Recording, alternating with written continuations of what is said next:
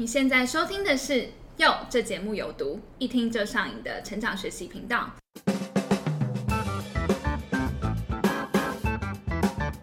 大家好，我是杰德。Hello，我是珍珠。今天我们邀请到的是一位花艺师。嗯说到花艺，这似乎是近几年才兴盛起来的一个词汇。过去大家比较常听到的应该是插花，嗯，现在这好像已经被升华成一门艺术了。对啊，因为像过去讲到插花，好像就会直接联想到这种主妇们的休闲活动，或者说那种做生意的店家都会摆那种一大盆花嘛。但现在其实出现蛮多那种花艺体验活动，那也吸引不少这种文青少女啊、小清新，就是跃跃欲试。花艺它已经成为一种质感生活的象征了。对，过去我对花艺的想象就是把花剪一剪啊，然后就摆在一起。但听一些有在学习的朋友他们分享，就好像没有我想象的那么简单，就要考虑到那些花卉它们本身的性质、它们的配色以及摆放的方式，要将它们搭配的融洽，并且呈现出美感，也是一门博大精深的学问。嗯，真的是一件蛮难的事情。那我们今天邀请到的访谈来宾呢，他是从英国留学回来之后，就在台湾创立了自己的花艺品牌。那究竟到底花艺是一门什么样的艺术？那创业过程中，他又有哪些有趣的故事可以跟我们分享呢？那现在就让我们欢迎尔本花艺的创办人娜娜陈颖缇。Hello，大家好，我是 Urban Botany 的花艺师娜娜老师。老师小时候的过去的志向是什么啊？在念书的时候就蛮想要从事艺术产业的工作，但是还没有一个呃很清楚的确切的一个职位的向往，只是说会知道自己就是大概是艺术设计类别的方向。嗯，是在英国攻读你的硕士学位。那嗯蛮好奇的是，老师在大学的时候是读什么类型的科系啊？嗯，我大学的时候念的是设计系，嗯但是嗯，当时会觉得说设计系可能就比较是实际操作而已。那我可能会希望在设计里面再有一点比较灵活的元素，就是包括自己在呃设计东西或者是看事情的想法，所以希望能够到比较没有限制的状态的科系再去做研究。我当时念的那个科系，它其实是呃，它英文叫做 Art and Space，就是艺术跟空间。那他们并没有英英国人在这个科技上，他其实没有分类的说非常详细，说你一定要从事哪样的媒材去执行纯艺术这个呃研修的这件事情。所以学校其实是把呃纯艺术系当成一个独立的科系。嗯，纯艺术应该是我觉得是所有选择里面最能够接触到所有呃美彩或者是所有机会的艺术系，因为老师好像会引导我们做事的方式比较像是你善于呃什么样的方向，或者是你擅长用什么美材，你可以到处去尝试，然后试到你喜欢的那个东西之后，你再去把它发展成你的研究。嗯，所以好像就没有一个规范，然后没有一个一定要是怎么样的一一个呃学习的过程，所以蛮其实蛮开心的，就是在里面会引引导到蛮多，就是过去在某一个科技里面你是没有办法全面看到的东西。那为什么当初会选择要去英国，而不是其他的国家呀、嗯，因为英国的呃学位攻读其实时间是比其他国家短一一点。哦对，对，如果顺利的话，你可能一年。那那时候我大概就是呃一年多一点点，但是我在那之前已经就先到那边去念一个 foundation 的课程。哦，那加上他的大学其实是时间也很短，大概三年左右。嗯所以如果你就是能够一路是在那边接受教育的话，其实是会比别人早毕业。所以我就觉得，嗯，那我我可能是想要早一点过去去了解那边的状态，然后我可能就金牛座，就同时我把所有学校的那个，就是所有国家念研所的时间大概估算一下。然后费用的部分，其实我觉得欧欧美国家都大同差不多都一定会花到一些蛮可观的一个一个数字，所以可能对我来说时间就会更精准。嗯，哦，那老师在毕业之后，嗯，然后在创立自己的华裔品牌之前，中间有做过哪类型的工作？平面设计，哦，又回到设它计它它对对是一个就是已经你已经会的嗯技术，然后平面设计的同时，其实我做一些蛮奇妙的呃工作历程，就是中间有遇到一个呃剧场。就是赵赵个赵自强的哦儿童剧场，然后那个时候他们是跟我合作，我我是成为他们的外聘的呃舞台服装造型，哦然后一做也好几年，可能也快五年了。那它不是一个在里面 in house 的，但它的那个频频率也很高，就是说两三个月它可能有一两戏啊，大的小的其实都有。所以那时候我可能是一到五上班，然后五六日哇就又又去剧场，然后没有觉得就是很累，可能年轻吧，就觉得很棒。然后那后来呃，在同一个时间又有时候会嘎到其他的剧场，然后有朋友因缘机会介绍，我又到了云门去哦协助他们，也是也是身为外聘的角色去做他们的视觉设计。因为我还蛮好奇，老师刚才提到那个服装设计这一块，嗯嗯因为它算是跟你大学所学又不太一样嘛。那当初怎么会就是刚好有这样子的机会？这这这永远忘不了。我在念硕士的时候，呃，暑期寒假都会回台湾，嗯然后那那个时代很流行的是摆市集，我不知道你们知道嗯。创意市集，对，开嗯最最一开始还没有，当当时还没有那么蓬勃的时候，然后我就会到处跑，然后华山那时候也才刚，就是刚兴起那个嗯大家都要去逛的那种潮。热潮，所以我就有市集我去摆，然后当时我做的东西比较像是呃布布偶或布娃娃或者是布类的一些呃创作品，嗯。比如说小小袋子啊、小包包什么之类，然后都长得很奇怪，就是就是都有眼睛、鼻子、嘴巴，但是就比较像是野兽国那种嗯感觉，就是你没有办法定义它是什么动物。后来就是赵哥旁边的助理看到我，然后递了名片，那时候我没有觉得这是一个会成的事情，嗯只是一个就是换个名片而已。后来我回到英国继续上课的时候，他们就有来信了，嗯然后刚好中间又有一个假期，所以我假期的时候就回台湾，才开始了这个这个机缘。哦，所以算是透过那个对，就是到到了对，机会知道市集，然后遇到这样的人，然后就开始了这段，然后没想到就一做可能有五六年，哇，零零星星这样子接的案子，对啊，嗯因为老师在做花艺之前，也其实做了蛮多类型的设计工作。那最后怎么会选择了花艺？嗯，我印象蛮深刻，是因为有一场剧我要做树精，哦然后我把家里 弄的全部都是，因为我那时候就有去找呃树精它长什么样一个意象嘛，然后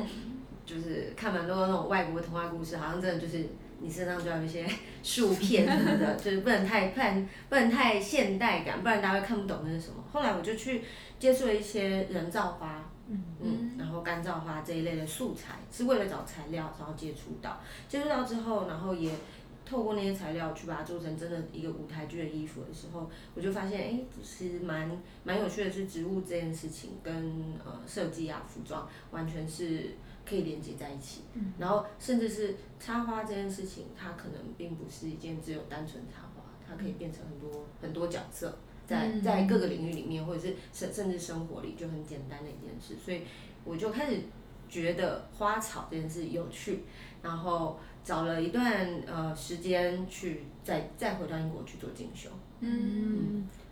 那老师在最一开始，因为老师本来其实在花艺方面也没有那么多的基础，嗯那是怎么从零开始来学习的？嗯，我当时其实是还没有那么确切的觉得我要一定要去哪里学，可是我有感觉是我应该要就是去深入一下这件事情，然后我就当做一开始是当做一个比较像旅行，就又又回去英国，就是找了一些我比较喜欢的花艺学院。那我在那段时间就也大概住了一个月吧，然后就在那里上了那些花艺学院的学比较学术的课程。那同一个时间点，是因为我看到文化部有一个就是类似是呃圆梦计划，嗯现在好像没有这个这个这个这个专案了。当时我就去写写看，然后我就得到了那个补助。嗯但这这件事就有点有点就是一定要做了，因为你得到补助，你一定要是申请一个正式要结案，然后你要一个正式的公司行号，所以我才觉得天哪，这件事要要认真起来了。然后我。拿到了这个补助金之后，才真的真正的开始去去规划每一件事情。嗯所以英国这件事情其实就跑来回跑了很多趟，嗯就是说我我觉得我上次好像没有那么的深入的学学了很了解这个领域，然后我又再带了比较严肃的一个角度再去进修。嗯那在英国进修期间有什么印象最深刻的事情吗？嗯，我觉得英国人因为以前念书就在那里住，也是住了好几年嘛，然后我就觉得主要是文化对我的影响比较大，然后他们的相处，我好像也能也可以理解，就是可能是因为文化背景，然后个性上，所以在他们做花的过程中，你会发现他们其实是一个。很追求你，你就是要做比较经典的东西，这也是英国人就比较拘谨，在在那个我们对他们的印象其实是这样，然后比较绅士、比较淑女的，比较端庄。那也可以从创作上看到，所以在同个时间点，我其实呃我们离法国很近嘛，那个那个状态下，但我没有去法国，是因为我好像比较喜欢英国人，他们追求的所谓每一件事情，他都是我要做的是经典的东西，因为经典它可以。呃，一直下去，然后它历久弥新的感觉，就是即便好几年现在流行什么，但是好几年后还是会有人告诉你经典的东西就是这个，所以这个东西有影响到我蛮深的。嗯，那老师在一开始学华语的时候有遇到什么困难吗？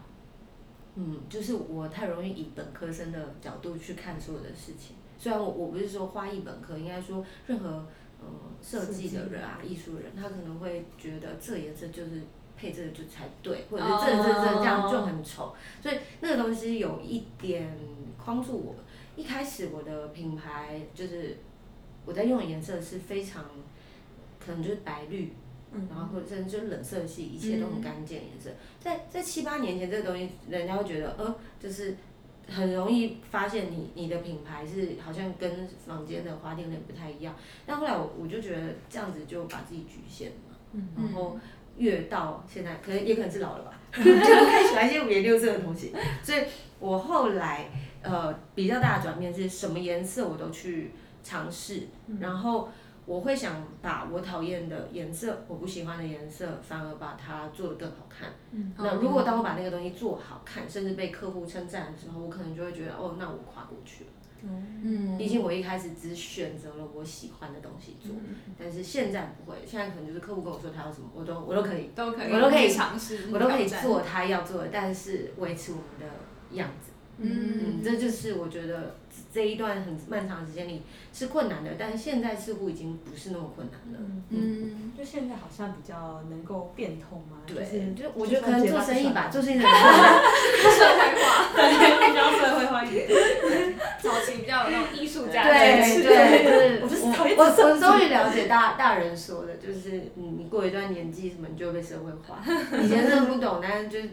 因为这牌子应该今年到第七年，嗯，那我就我大概感觉到自己的社会化，也察觉到自己的转变，这样。对。因为我还蛮觉得蛮有趣的，是呃，老师刚才讲说你是本科生嘛，但是所以代表说其实很多去那边学华裔的，他是来自各个不同的背景嘛。我那时候去上课的时候，班上只有一个台湾人，然后我也看不出来是台湾人，因为他也不太讲话，嗯，就是但亚洲人可能都比较害羞，嗯，然后外国人、欧洲人很多。那呃，因为那个学院它不是一个很流行的学院，它其实也是一个比较英国人的。比较拘谨的，然后比较学理派的花艺学院，所以我去的时候，我遇到了一个台湾人，然后是因为他都不讲话，但老师可能也知道他的资料，就突然跟我说，你可以就是因为他比较慢，反应比较慢，然后就叫我帮他翻译什么之类的。那后来知道，哦，原来他是一个台湾来的太太，然后我就我就了解了一下他为什么想来上课，因为后来就就变朋友了。他其实也没有要成为花艺师，他在台湾本来就很常到处去上。插花课，但是那个年代的插花课，它可能比较多偏向是呃那种日式吃法啊，比较比较雅的，比较雅气一点的，不是那么主流的洋派的。所以那个状态的时候，我才知道哦，原来我也从他身上看到蛮多面相，就是原来这样其实也是一个客群，嗯，就是他可能蛮影响了我后来做生意的一个，就是对我们的 TA 的一个定位。嗯，当然，因为他消费力其实很不错，然后再来是他对花的角度，其实可能不一定是拿来美拍，嗯，就是那个其实跟时下青年的喜欢花艺的那个出发点好像不太一样，嗯，他就是一个很平常的，他想要去体验英国的生活，然后他也是去旅游住在那边，然后他觉得在这个旅游中，他不想要只是逛街或者是看风景，所以他去找了一些他想可以学习的东西。真的好羡慕这样的生活。对，那我也蛮羡慕的。财富自由了，财富自由 了吧可以做这个想要学学花艺，对然后跑去英国。对啊，你看像我们都是有目的性的。嗯。嗯，所以那时候去学的时候是呃，因为刚刚有讲到有那个补助嘛，所以那时候就已经决定要创业了嘛。那个时候决定要创业了，但我没有想过它是一个多么大规模，或者说会走到哪里。我只是觉得，反正我就是要做这件事。我个我的个性可能在这个部分比较比较执着或简单来说，就是如果我想做一件事，我就是想去就是把它实践以后，好就好，不好就不好。但不好，我可能还会想办法转变它。看有没有可能变好。对，因为像像念书的时候，爸妈一开始也没有很支持，就是纯艺术这件事，哦。因为他们会觉得说纯艺术在台湾能干嘛？会饿死这确确实十几年前不能干嘛，但嗯。现在好像你看整个就是多媒那多媒体啊什么的，就是这样的时代来了，我觉得就是这个产业的人太多人并不是本科，甚至是他是本科，他能做的事太多了。嗯，所以那时候爸妈其实有算是有点反对，那最后是怎么样说服他们的？嗯，我觉得在求学阶段，我就大概知道谁是站反对立场，谁是站嗯 支持的立场。但是支持者他并不会，他不是一个非常就是高调的一个一个支持，所以就是我我母亲她是比较低调的，的默默支持。那我会告诉他我的我想要做的事情，但是他可能会想非常非常久。嗯所以其实我用了很长的时间去去证明说这件事是还可以养自己、养活自己，然后养不养得了别人我是不知道，但至少在那个状态下，应该这个品牌是可以生生存下来。我要一直去对他解释这件事情，嗯所以那段时间是蛮蛮辛苦的，一开始的时候。嗯但我对我来说又觉得那个辛苦好像有点习惯，因为念书的时候也是这样。嗯我高中的时候是非常想念复兴美工。哦。但是因为我爸爸他其实是就是读书人，所以他没有办法接受就是职校嗯的的学历，然后也是家家庭小战争之类的，嗯不是小战争吧，所以所以这这个家庭的教育模式其实才是我创业的时候比较多就是要去思考的地方，嗯对啊，算是从求学时期就一路这样子，就是有点习惯那个模式，所以大概知道要怎么样，嗯，怎么样去执行自己要的事情，这样说有点奸诈。那除了呃刚才讲到可能一开始家人比较没有那么支持之外，创业初期呃主要还有遇到哪些的困难跟挑战？创业初期的时候，嗯，我觉得就是金钱，就是嗯，每每一每一件事，每一个创业的人应该都是、嗯每天都很担心钱，钱要没了吧？那时候那个补申请到那补助是够用的吗？哦，那个时候是五十万，嗯然后缴完税之后是四十五万，所以四十五万你要怎么去，就是把它配在很很就是很对的地方。其实我出国呃去进修花了一一些钱，嗯。它可能就已经占了三分之一，哦。然后回来以后，你看可能剩二二十几万、三十几万，他也不足开一间店，嗯所以呢，那那个时候就是每应该说对自己的那个花费这件事情是有点紧张的。然后我对自己的门槛居然超低的，是我我在心里就跟自己说，我每个月只要付得起房租就好了，就是先这样。然后因为一个一个品牌，我我认为应该是要让他走个一到三年。嗯一年可能真的太短了，看不太出你看不太出来，而且大家就是任何产业第一年可能都在赔钱吧，嗯。嗯对，或者是打平，或者是打平，所以我我追求打平而已，就是嗯先从打平开始，然后能赚钱，可能就是先规划到两三年后。但不说，可是精精神上压力就是一直有啊，心里就会觉得哈，就是这个月没打平，因为房租是一个很明确的对对数字，对，对。所以就真的每个月会去看，那时候我们什么什么东西都接，那时候很疯狂，是我一个月大概呃四场婚礼，而且是很便宜的婚礼，是现在讲出来你可能会觉得啊有这么便宜的婚礼吗？那种我也会接，就是为了要把这个数字打平。所以一开始嗯。的 case 的来源，除了像婚礼，还有哪些？哦，我一开始其实是在救国团就有兼课，那那时候是有遇到一个就是我的韩文老师，他就是引荐我到救国团成为救国团的师资，所以救国团也很很好的帮我开了四堂课吧，就是我们我就是在那里一路教到现在，所以我也教了七、七年左右，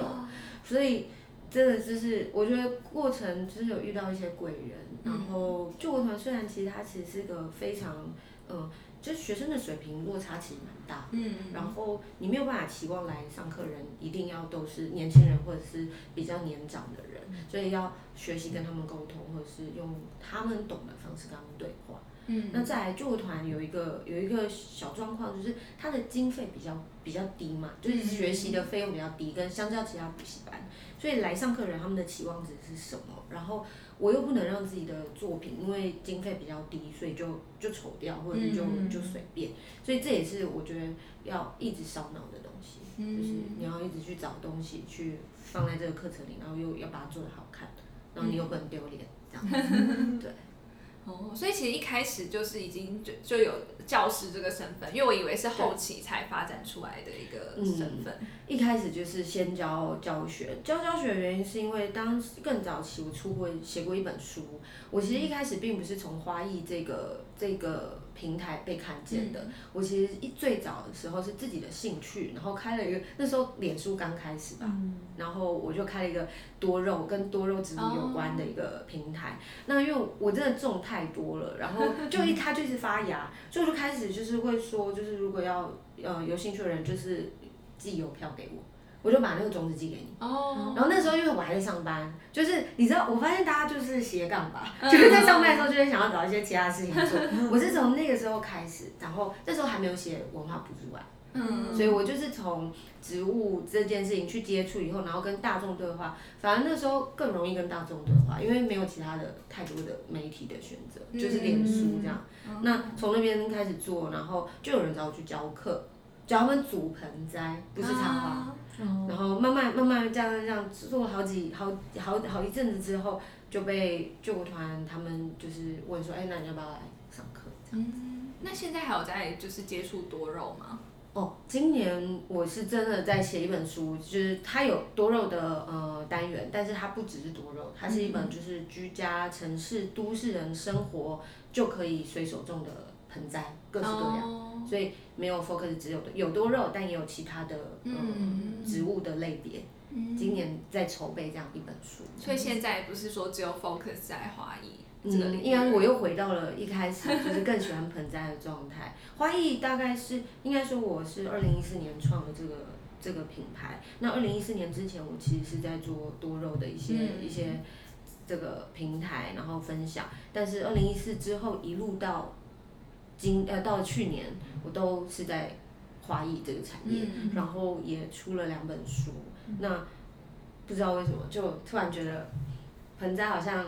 还是很好玩，而且经过七年，所有的盆栽整个整个市场的模式都变了。嗯，就是从现在再回去反观，就是七年前我刚开始看刚开始玩这个东西，到现在的建国花市啊，或者是你们可能会去看到的一些卖植栽的一些商店，他们的呃风格或者是他们的喜好，人大众的喜好都变了。又不一样，我就觉得，哎、这件事又有趣了，在哪？嗯所以一件，我觉得一件事情，它真的就是经过几年，然后它就是在流行起来，然后又几年，它又它又在变。嗯，所以等于说有点像停损点是设一到三年吗？对。那那时候实际上是大概花多久时间就开始比较收入可能比较稳定？大概两年，两年，因为兼课兼呃兼课反而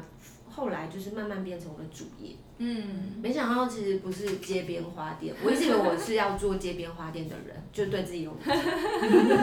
就没想到后来是教课教的很顺利，然后可能我发现教课对我来说，它就是传达我所会的事情这件事并没有很难，嗯。而且学生听得懂，所以这件事就越做越有分类，比如说初阶课啊、嗯进。阶课这样，然后反而到现在就是你们看到就是线上课，嗯这些好像教课是我的主力。嗯然后也可以很容易把它做好的一件事情。嗯，而且感觉收入又更稳定，就相较于可能每个月比较不确定的那个案量。对，那传递的，透过品牌可以传递的，其实就是雅俗共赏吧。嗯如果没有教课的话，可能大家对花艺就是觉得我一定要婚呃婚丧喜庆或者是有节庆有意义的时候我才要买。嗯但是嗯，在在海外或者是就是不管是呃欧洲人啊、西洋人，然后或者是甚至现在韩国人、日本人，他们就是这都是很生活的，他不会因为什么目的他买，他可能就只是经过车站随手买一把回家放。嗯就是这个这个模式是我在海外一直一直发现文化差异的不同。嗯那我觉得透过教课，我就可以一直告诉学生我在哪里看到了新事情，然后我觉得很有趣，或者是值得他们要让他们知道。嗯，有点像是把华裔变成是大众生活的一部分，对它不再是仅限于一些特定的节日才需要用到的东西，嗯这样。哦，那我有看到就是老师之前的一些呃，算是访谈或记录，就有讲到说，好像创业之后也有几次是跑到韩国去策展，嗯那我觉得还蛮有趣的，就是为什么会选择就是韩国？哦，韩国是因为我那时候在做博士生的海外研究，然后博博士班有一个学分，就是你一定要在海外做研究，你不能在台湾做。嗯那我也申请，又申请到了一个教育的 教育部的一个呃，忘记是什么计划，所以嗯，他就让我去韩国了。那我去韩国之后，本来没有想要办展览，只是想要在那边跟着我找到的实习的花花艺师一起工作。那确实就是每天就是工作，然后跟去学校上课。嗯。只是说在中间也遇到认识了一些韩国人，当地的韩国人，然后有人是做花的，有人是做呃出版产业的，就是各式各样的人，所以就是这样连连接出来之后，我就发现，哎，我来这一趟如果能够有一个嗯作品的展现，嗯。就是把我学习到或是我看见的东西整个展现出来的话，好像也蛮好玩的。其实纯粹就是一开始是好玩，所以我在那里做了一个非常快闪的、非常小的展览。然后我记得那时候我还写信给呃台湾的博士班的学姐，那他就说，因为他是做呃陶艺的，但我我不会做陶艺，可是我我是花，我需要器皿，我就问他，那你要不要？对，你要不要来？就是你你有空吗？就是可以飞。他还真的就是做了一系列的器，就是花器啊，但是它并不是我们意象中的一个漂亮花瓶，就是有很奇怪的形状，嗯美彩之类的。然后我们就讨论出一个展览的一个方向，然后他就把东西带来。嗯然后我就在韩国做了一个小展览，是那样才有一开始的一个在韩国有做一些我觉得比较有趣的事情。那当然，嗯，在后期我我也跟一个韩国花艺师一起写了一本小册子，那个小册子有点像是呃我们的以我们的品牌自己出发一本小小的书籍，但是在讲的并不是我插花这件事情，而是我用我的观点去。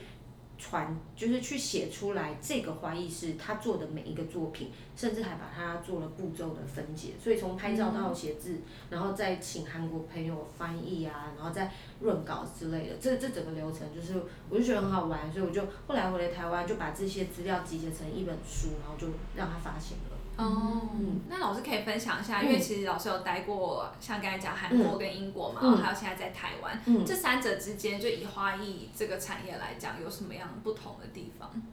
嗯，韩国人的流行就是跟衣服一样，很快。嗯然后他们是一个人做这个，如果有人去有有很多的赞，他们就会全国都做这个。马上跟风。真的不只是衣服，就一切服呃花艺也是。但是我发现很妙的是这几年他们更讲求就是呃完全的独立派，就是说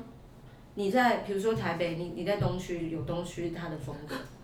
东区的花艺师，他就只会做那种哦东区，他觉得很酷，然后很潮。可是他去西门，他可能就会做就是比较年轻一点的，嗯就是学生喜欢的。所以他们各有各的，而且他们最让我我我收获很多的就是，我发现他们不会关起门来做事情，嗯。他们喜欢群聚，这这也是他们的民族性。嗯。他们群聚，但是同行他们不会有敌意的竞争，他们反而是会一段时间几个花艺师根本不认识，但他们可能透过网络，然后就约一起吃饭，哦。然后一起看别人流行什么，然后有什么他觉得可以学的，嗯这是韩国人模式。那呃英国人的话，比较走的其实就是学术派的方式，比较、呃经典的模式，就是说他会有自己的一个学院或者是一间店，然后你追求其实是比较像是呃这个老师他在这个业界里面他已经有很多的。呃，履历或者是他有很棒的一个背景，他做过，比如说他做过皇家的几什么什么厂子之类的，他就会成为大家向往的对象。嗯，那英国人是比较喜欢走这样子的，就真的是经典经很经典路线，而且你要很高雅，然后你必须要有一些深，就是深度的东西要让人家去挖掘，它比较不是走主流系列。嗯，所以一个国家它其实是稳稳的，就有点像它的历史吧，嗯就是稳稳的这样子，然后很厚实的。但是韩国他们其实非常的快速的在移动。嗯，那我觉得台湾其实现在就是有点像是日韩的方向比较多，就是台湾的消费的模式，嗯在在华裔的这个部分。那我不知道未来它会走向怎么样，但是现在跟七年前比起来，现在的人真的接受花的那个能见度其实都很高，我们到哪里都可以看到。嗯，但是六七年前真的还好。所以像英国人跟韩国人，就以大众对花艺的会花这件事的接受程度，应该现应该是英还是英国人最高吗？英嗯，应该说英国人他们自己家如果没有花，他就会觉得很奇怪。哎，他们是不是会在门前种花，对他们自家花园很重视这件事情。如果你家花园丑掉的话，你邻居就就是你知道，不知道你觉得个人的形象，对，就是面对，就这是他们的门面，就像他们把衣服穿好，嗯，就是要要很要很就是要很体面，嗯，去哪里都要体面，然后讲话也要很体面，所以你看不出来他是喜欢不喜欢。嗯，这也是英国人比较有点，就是他们说英国人就是英国的天气，哦，很就是很多变，对很多变嗯但台湾老师自己观察是大概在哪一个哪一年或哪一个时机点开始，花艺这件事情是比较开始比较大众好像。是如果我没记错，可能是零七二零一七一八的时候，嗯。干燥花、永生花这个哦，对，这个然后是干燥花系，然后可能是因为毕业典礼啊什么啊这种，就是在大众年轻的客群真的很多嘛，嗯。所以整个起来的这个风气，就是它好像变成呃成品里面也会放一些干燥花，或百货公司。嗯那学生族群其实就变得很多的时候，这件事就热起来了。嗯。所以大概就是那那一两年的事情。嗯嗯，那这边想问一下，因为老师有刚刚提到说，在经营品牌可能前一到三年的时候，追求的就是跟房租打拼比较好。那现在的话，有什么经营策略吗？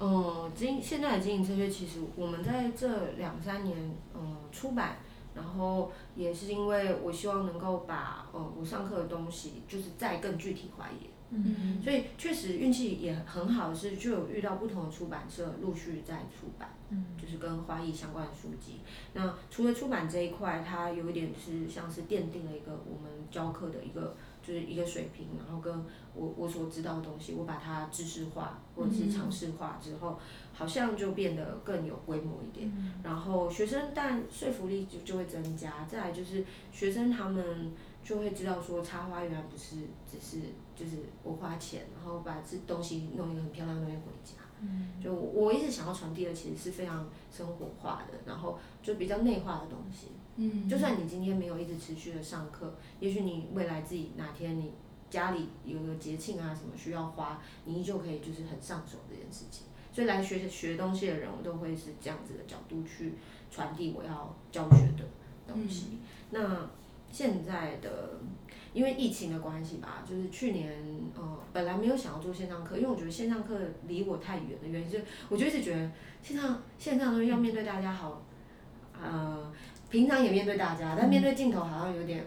比较不习惯。对对因为没有人跟自己互动吧。也可能，然后我觉得这个东西对我是全新的领域，是因为我本来就不是一个，我我们本来品牌并没有要打一个品牌的花艺师是谁，嗯。而是只是要打出这个品牌的知名度。嗯。但我发现这个时代的人好像是大家都会先告诉人家我是谁，个人然后再个人品牌就是个人的特色跟形象，然后再来带到他的品牌嗯或者他的创作。嗯。所以我就有去反思这件事情，就是时间时代，然后让我的品牌可能其实现在已经不算是创新，应该算是转型吧。嗯就是从七年前我做这个模式，跟大概一九年二零一九开始就有一点不太一样。嗯然后我当然自己也会呃想要去跟上，就是这个节奏，就是大大环境的节奏。嗯嗯，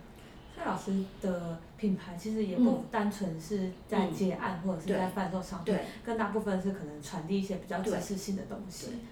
哦，那这边想问一下老师，嗯除了在 FB 跟 IG 都有嗯在经营之外，还有透过什么方式来增加自己品牌的知名度吗？我们其实是有一个呃官网官方网站，是我的同事帮我做的。那这这个网站大概做了有也有五年了。嗯一开始只是为了要让公司就是更像一个公司，所以我们要有一个自己的官网，不要只是透过一个脸书啊或者是 IG。但是后来越做越越不错的原因，是因为被一些国外的呃一些类似是呃国外的资讯平台看到，然后就会写信来说，可以把你们就是 collection 放在，比如说他们好像会做一个，比如说你要在台北或者是台湾买花，你可以找这几间，哦。大概是这样子，就是陆续有这样子的国外的一个平台来、来接洽，然后我们当然就一定会很乐意啊，把这个平台的网址写上去。后来反而是变成了我们不算是主力，但是也蛮重要的一块客群，是海外的华人。或者是海外的客人，那花不能送到海外嘛？他们会找我们的原因是因为他们要送给台湾的家人或朋友或亲人。哦。所以这这个这一块的做起来的这一块，我跟同事其实都蛮蛮压抑，但也也蛮有成就感的，因为我们从来不会预设立场说我一定要是接哪里的人，然后加上因为外语外语能力我们两个人都 OK，嗯。然后也都也都就是服务的也蛮顺畅的，没想到就这样一路就做起来了，所以反而跟我们点花的台湾人没有海外的人那么多。哦，海外反而比较多。对，然后我也不知道他们，也许真的是从那些 collection 的平台嗯看到我们，还是怎么样，或是 Google，、可是他我们就一直有发现这件事，就是各大节气平常都会很安静，但是比如说母亲节啊、情人节啊这种圣诞节，嗯你就会发现很多外国人就冒出来，然后加上疫情这件事情之嗯后，他们不能来台湾，就这件事就更变得更常发生。嗯就是更常有海外的客人来洽询花礼，所以做他们的花礼，我其实觉得蛮开心的，是因为因为很你们很有距离，然后我们就是一切靠呃网络上沟通完毕以后传传照片，就这样，嗯然后就把它做好，所以有点像是那个。呃，累积点数的感觉，我觉得蛮好玩的。你就会累积哪一个国家？我们最接过最有趣的好像是非洲吧，非洲非洲对，非洲非洲的华人吗？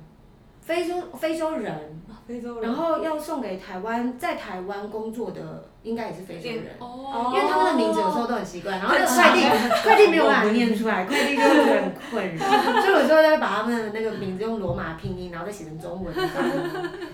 就蛮有趣的这一块。然后我们就会去观察是什么样的国家的人，然后哦现在收集几个国家？对，然后也有英国人，还有那个英国人还常常来，你就会知道他们还在一起，哦，就送给女朋友，然后还没分手。对，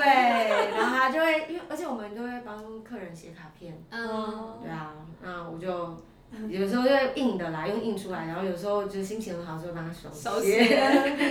哦，也算是参与了这些，就蛮有趣。我我有看过一个不知道为什么就觉得特别感动的的的一个一个花，我记得那个人好像是他也不是他要送的，也不是他情人，反正他就只是说就是秋天了，我就是觉得就突然。很就是想问候你，所以我就送了这、哦这一束花，哦然后我就觉得哇，就是原来，而且这这个人是台湾华，应该是在也是在海外的华裔，嗯原来我不知道他们是什么样的故事。总之你，你在送花的时候，偶尔也会被这些东西感动。嗯，对老师刚刚有说嗯你的官网部分是同事来协助处理，对那目前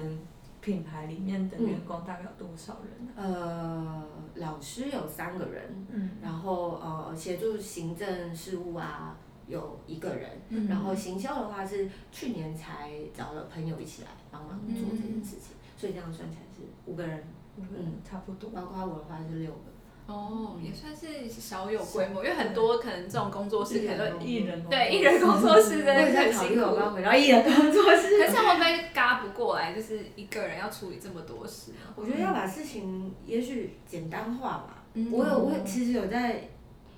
我的习惯可能就是一段时间就一直检讨公司的状态，嗯但不是检讨跟同事检讨，是我自己跟自己检讨。嗯然后我有在想，我是把事情弄得太复杂。嗯，嗯，所以有时候还是会蛮怀念一开始就很单纯，一开始其实只有我一个人，然后跟一个 PT，、嗯最早最早一开始的时候，然后我们去哪就永远就是两个人而已。嗯嗯但是后来当然就有一些转变嘛什么的，然后我现在就觉得我们这样是不是太复杂了？但我也不知道未来会怎么走，你知道，就跟疫情一样，就是很多事情都没有办法预料。嗯，嗯因为感觉身为经营者，就多一个这样子的角色，又有新的烦恼。对，对，就是公司就是如果不想要有新的烦恼，就回到一个人好了。嗯嗯这样是不是 要退休的心情。赶快财务自由。那老师那时候总会想要再是就是有点像是扩大公司里面的规模。因为我发现有一些在教学过程中，真的有一些学生他很很棒，他表现得很好，而且他也真的表明他就是要做这一行，他很很有兴趣，很想。然后我其实通常还是会相处一段时间，再再去决定这件事情。那我突然会觉得可以做这件事的那个 moment，其实是因为我真的课开的有点。就是说我可以教，我当然可以教，但是我发现如果我一直一直去重复一件事情，我就没有时间去创新一些新的作品，或者是规划新的课纲，有点可惜。因为一个品牌好像应该要一直去有转变才对。毕竟我们不是卖一个就是非常量化，一直一直机器做就可以的一个商品，所以那时候我就把课程去安排成一个初阶啊、进阶、高阶这样的过程。那初阶的这个部分，老师的训练过程其实也很漫长，而且我们还其实我们还会有那个评比的过程。所以说，如果老师这个作品他就是一直一直是有照门的，那也不行，他就是不能教。所以这训练人的过程其实很耗心力。但是如果真的训练出来了，他就是教初阶班，然后他其实会从中得到成就感。因为我现在有一个老师，他是大学的时候就跟着我，我们我们年纪差很多，就是应该有十岁以上。嗯。然后他大学的时候，其实我是他大学的呃。我是他建教合作的老师，他是来我的店里，他们全班啊，全班这个科系来我店里做实习生，然后我就要给他们一个学校的那个学分嘛，那是从那时候就一路到现在。那想问一下老师，因为现在其实有越来越多花艺相关的工作室都慢慢的冒出头来，那要怎么样才可以做出自己的差异化？嗯，我我我发现网络上其实刷开的时候，如果你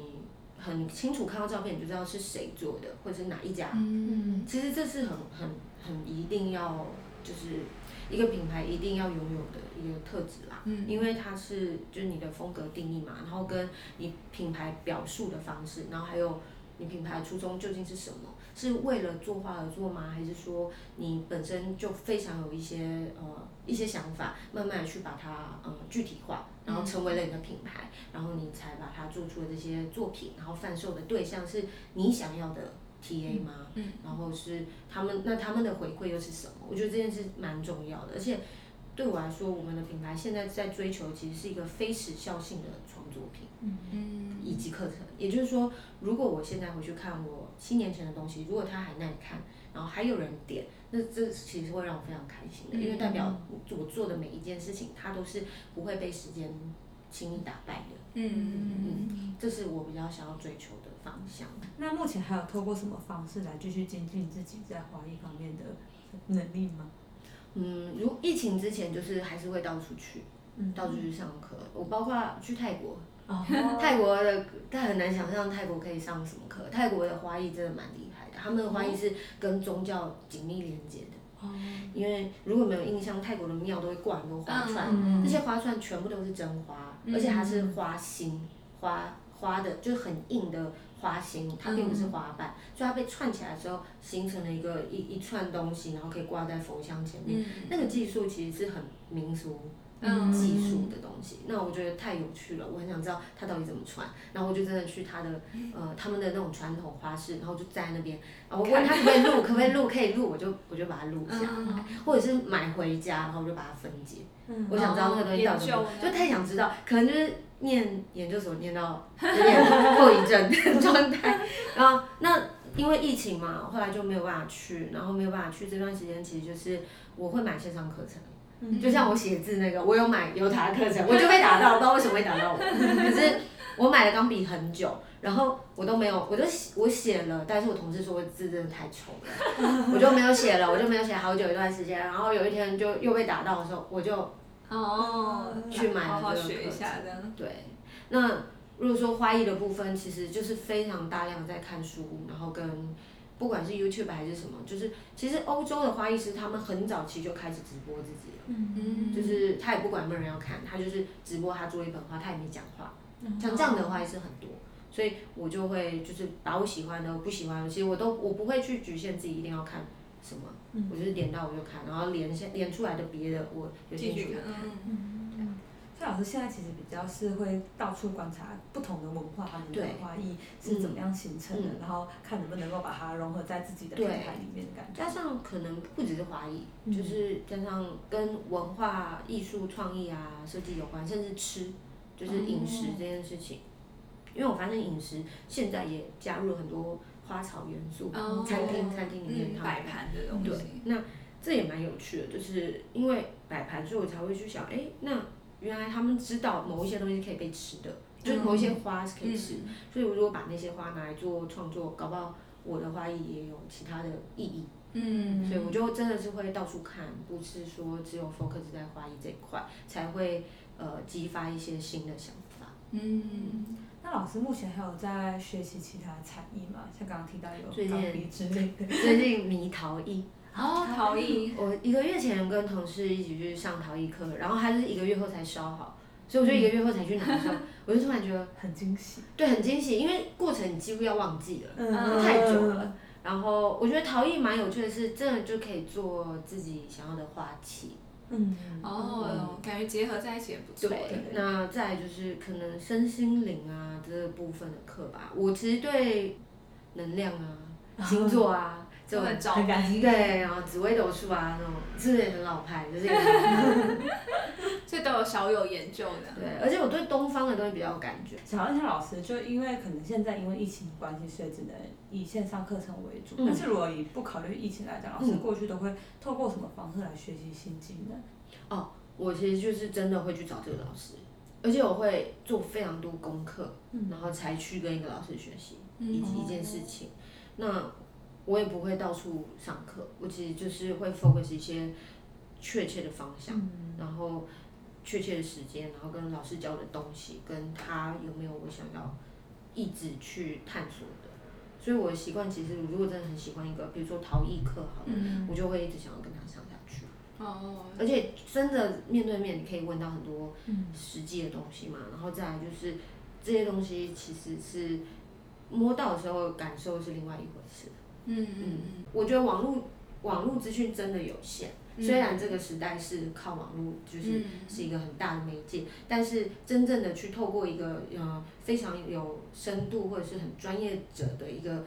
角度去学习的话，它一定是有它的价值。所以我就去买了呃面向线风水线上课程，嗯然后也真的。你知道越看越害怕，就是我家是要全部打掉吗？都不对的。对，就是就算就算没那么严重，但听起来就会很就开始你知道，这种就会变职业病，然后就就会觉得说，嗯，其实也学到，真的看到蛮多不知道的事情。嗯，也蛮有趣有趣的。那老师当初是呃什么契机下决定说，哎、我要来开线上课？那时候是我写完上一本书，二零一九，哎，二零一九对，二零一九年尾的时候，我开始有一点担心。那时候疫情还也还没有开始，嗯我只是纯粹的觉得有点担心，所以跟一些前辈啊，就创业的前辈什么讨论一下说我觉得一堆的课程就是。其实是有限的，比如说我们一堆的课程，它的消费力可能会稍微高嘛。那这这一群族群人，他并不是一个大众，比如说一百个人里面，他可能只有二十个，嗯那也许我二十个几乎拿到了，嗯，可是我其他的八十八十个人哦。怎么办？然后我这样是不是就没有达到我原本品牌的初衷，就是雅俗共赏这件事情？嗯好像我只为了一些高端的状态在服务，嗯。所以我就想要跟对更多人讲话。那那时候 YouTuber 这个东西已经很很流行了，嗯。可是我对自己没有那么的有信心，就是我能够把花艺这么学理性的东西，因为我教课的模式其实比较学术一点。嗯。就是很爱讲道理啊，学生可能也很习惯了，就是我我不是走美拍的那个路线，嗯，所以我就有点担心观看 YouTuber 的人，他们其实是希望快速漂亮，嗯。那他也许并不一定是真的要学到一个非常非常难或者是很专业的，嗯。那我就开始觉得这件事如果要让他专业化，我可能要有一个。嗯，很专业的学习的一个平台，嗯或者是真正要学的人，他来到这个平台，他才会去购买你的这个服务事情。嗯可是因为这也是我第一次接触这个，所以我觉得很难，就是在筹备的过程中，但是筹备过程中难，然后有一点痛苦啊，什么各种，但是成果是很很满意。嗯嗯嗯，老师觉得最有挑战性的事情是什么？在拍摄的过程中，我只记得那天我讲完以后，隔天就没有声音啊，而且我脚超，瞎我脚超痛，因为我们很疯，我们就是站八小时，我就是请摄影师一次录八小时，哇，然后因为剪辑不会剪八小时，应该要剪更，就是一定要录对更多嘛，对对然后剪出来是少少的这样，很精很精准的，所以那时候就觉得被吓到，我我会有就是下下一次我可能不会再站八小时，下会把它要坐分的坐着。对坐着八小时，或者分两段。对分两段。那老师，你觉得跟你在上那种，看看像刚刚有讲的救国团，啊嗯或者像有一些建教合作这种实体课程，嗯，主要的差别是什么？在拍线上课？线上课程就是我我反而开始会站在呃百分之八十大众的立场、去去嗯讲述一件事情，就是我不会把它讲那么难。嗯，然后这也是我要练习的地方，就是把我要讲的话简单化吧，然后把教学的东西公式化。嗯那公式化以后，它可能就会就像数学题嘛，你要解题这样子，嗯，就会比较简单。更有系统性的感觉。嗯，嗯，哎，那刚才讲到的就是实体开课经验，除了像救狗团、建教合作这种，还有自己呃开设的嗯课程之外，还有在哪些地方有教课吗？呃，我们之前在还没有不能群聚的时候，嗯其实大概一每一年都会有一些就是呃，有点像是公关公关品牌公司或者是美妆，像 SK two 或者是呃。以前有做过欧舒丹、L'Oreal 哦。这些，他们其实是很不错的是，他们会让他们的员工去学习。哦。那尤其是欧舒丹，它其实是比较花草系列嗯对对的保养，所以它好像会，它这个品牌的宗旨是会要求他们的柜姐要知道，就是跟这些自然的东西本、嗯。本身最原始的这个东西接触，嗯然后你才能去对客人去做一个行销啊，就是去了解你的产品。所以那时候我去教他们整个企业体的课程，然后是北中南都有、哦都有去那种就是很大班课。对，很大班课，而且全部就是来自各个点驻点的柜姐。那像老师你们呃这个品牌自己开的那些，比如初阶、进阶班啊，嗯或者像刚才讲一对一这种班，主要的客群大概是哪个年龄层？然后可能还是以女生为主吗？我们有接过男生的课，哦，然后我也我有，就如果是男生，我就会特别想知道他为什么要来上课，真的是太稀有这是别动物了，歧视吗？因为太稀有大家应该都。想知道。对，那有一些我有遇过是真的很喜欢花的，然后也有遇过是设计产业的人，他为了让他的设计更有一些想法，其实就跟我会去上其他陶艺课啊什么，就是都大家都是比较类似的嗯这个出发点。然后一对一的客人确实年纪稍微会大一点，大概落在三十到四十之间。嗯，二十几的偶尔，但是我们也接过大概五十几的，但是哦大大部分来说大概三四十岁，然后经济比较独立的嗯女性居多。那他们的职业可能比较多是呃，就是靠脑脑力赚钱的，哦就是知识性的工作，嗯。然后或者是专业性的工作者。嗯，那医护人员很多，哦。就是需要放疫疫情。之前嘛，疫情之疫情现在大家应该都有，嗯。就是疫情之前有非常多，很容易就遇到什么护理师啊，哦。他们都对，没错，就是要放松。真的是需要放松。对。哦，这真的蛮有趣的，居然是医护人员。医护人员很多，医护人员，然后跟空姐，嗯，嗯，医护人员、空姐，可能就是高压性质的工作者，嗯是我们的客群居多。哦，所以大部分人来应该都是学兴趣的嘛，应该真正想要成为花艺师或者走这路线还是蛮比较少数。嗯，那个比例大概是十个里面有两个吧。哦，嗯，那老师尝试了线上课程之后，觉得什么额外的收获吗？或者是意想原本意想不到的？嗯，就是走出台北市吧，真的不能再这样子了。我我我其实知道自己有点，自自己的品牌是有一点，嗯，我不知道是神秘吗还是什么。有人告诉我，我们的品牌看起来很有距离感，很天龙国的感觉吗？也就台北我也不知道是什么意思，但是可能就是因为照片吧，我觉得是因为很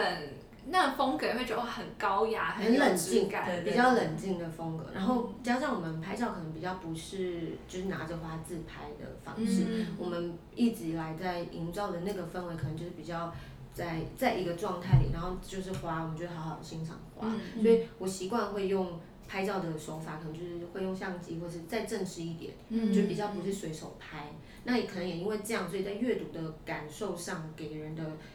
作品的这个距离感比较有。然后课程，但课程价位也是一个、嗯一个状态啦。那但我觉得线上课很棒，就是因为它是一个非常呃跳脱我们以往在做事跟以及我们的定价这件事情，然后再来就是事情被非常简单公式化之后，我在节目呃我在课程中也其实是必须要比较动感的，嗯。因为我们没有面对面嘛，对。那学生是透过荧幕，所以我要让他知道就是我我要传达的东西，我就要更用力一点。嗯。那再来就是呃，其实我觉得这件事还是跟我们本来的初衷有连接，就是一对一的目的，一对一课程是我最想要推的课。嗯。那它的主主要的原因是我希望跟学生没有距离感，嗯。但是线上课反而因为做完了，我才发现原来这件事也可以达到，嗯。就是我们走出了我们现在呃设定自己的一个一个范围。那中中南部的同学有一些 feedback，我有看到，那我觉得很棒，是因为如果没有线上课，他们可能永远不会来上的课，然后也不会知道我们对花的呃教学跟见解是什么，所以它也产生了一个没有距离感的意思，所以它跟我的初衷其实是就是同样的初衷。嗯所以线上课其实是我真的觉得呃去年做一个非常棒的一个自己自己跟自己的品牌甚至团队就是一个前进的一个状态。嗯嗯嗯，那接下来就是有什么目标跟期待吗？这个品牌希望它走到哪里？嗯，我们现在其实是希望呃有第二间店，因为我们现在的第一呃现在主要的这个教室其实是在呃并不是在一楼的店面，那我们以前是在一楼，但是经过了一两次搬家，现在是在呃呃就是住宅里面，然后原因是因为呃也希望比较比较不要被打扰吧。应该说一对一的学生啊，嗯他们本来就不是诉求要去一个人来人往的地方，嗯那再者是，我们也想暂时先缓一下。当时的想法是这样，然后再神秘一点，怎么更有距离感？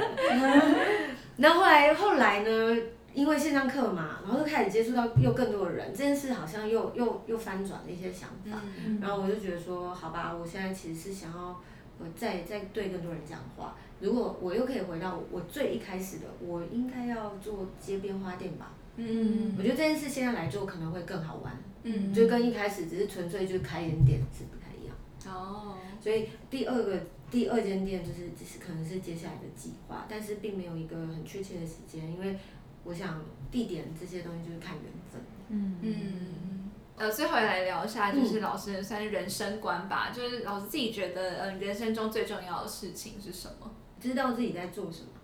嗯。嗯，就是每每一段时间，不管我现在要在执行的事情是什么，应该是说我都很清楚自己当下在干嘛，嗯。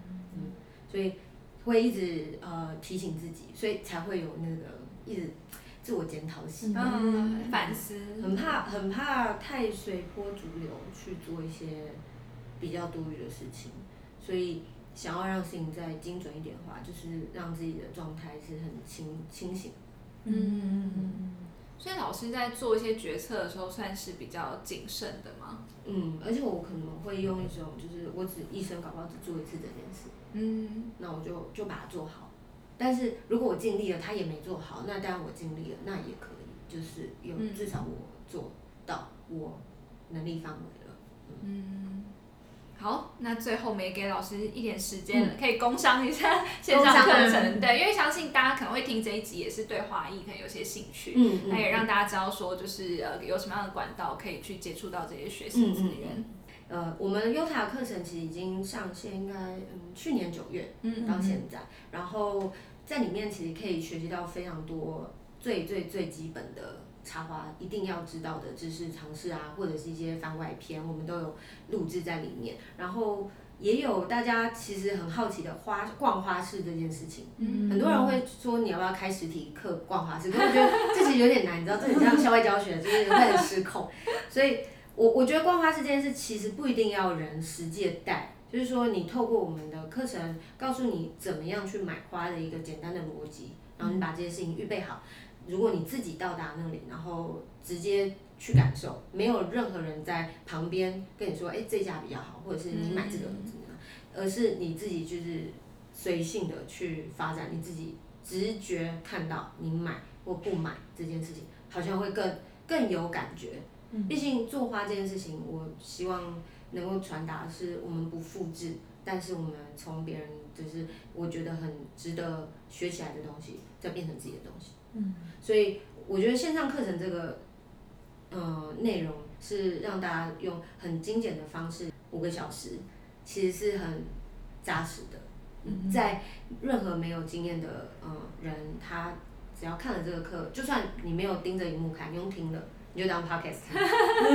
你可能都会知道说这件事情大概会是怎么样，要怎么做，其实蛮蛮清楚的，所以很推荐。然后当然这个呃价钱上是非常的很 friendly，对，非常 佛心的价格。对，好，那我们谢谢娜娜老师，谢谢你们。其实刚刚听了老师的分享啊，我觉得不管是学习或者是创业，都有一个很重要的事情，就是要事先做好准备。像老师刚刚有提到自己在决定要留学进修或是学习特定才艺的时候，他都会先上网找资料，或是去教育部啊、文化部找有没有相关的研究计划。就是因为有这些事前准备，所以在学习的路上才能够事半功倍。嗯，那另外呢，娜娜老师也有提到一点，我觉得蛮好的。他说他有反思的习惯，那我觉得这点很重要，因为很多时候如果我们就是啊闷着头一直做，我们没有适时的去寻求外界的回馈，或者说去做出修正的话，很有可能就会浪费很多时间跟力气在不对的事情上，甚至还会因此就错失一些很好的机会。所以我觉得，不管呃你是自由工作者也好，还是像我们一样是苦命上班族，就是呃真的都要随时的去提醒自己，可能每呃每隔一段时间，你就要想，哎自己是不是还在通往目标的那条路上？如果发现偏移了，就要赶快的修正。嗯那相信听完娜娜老师的分享，应该有蛮多听众朋友对花艺有产生一些兴趣。我们这边有帮大家争取到了 Package 听众的专属优惠。现在购买老师在优塔开设的花艺线上课程，只要输入代码 Nana N A N A 就可以享有折价两百元的优惠哦。那另外呢，我们也请老师录了彩蛋的影片，他会独家跟我们分享给花艺初学者的五点建议。那这个影片呢，我们会放在优塔的官网上，这个收看的网址还有刚才的优惠代码也都会放在本集的节目介绍当中。如果你喜欢我们的节目，欢迎每周三晚上准时收听。用 Apple Podcast 收听的朋友，也别忘了在 iTunes Store 给我们五星评论哦。那谢谢大家听到现在。那节目的最后呢，老样子还是要问大家一些问题。呃，这一次的问题是说，哎，你有什么样的兴趣可以变成专业呢？那欢迎你透过 Yota Facebook 跟 IG 跟我们分享你的收获。有这节目有毒，我们下周三见啦，拜拜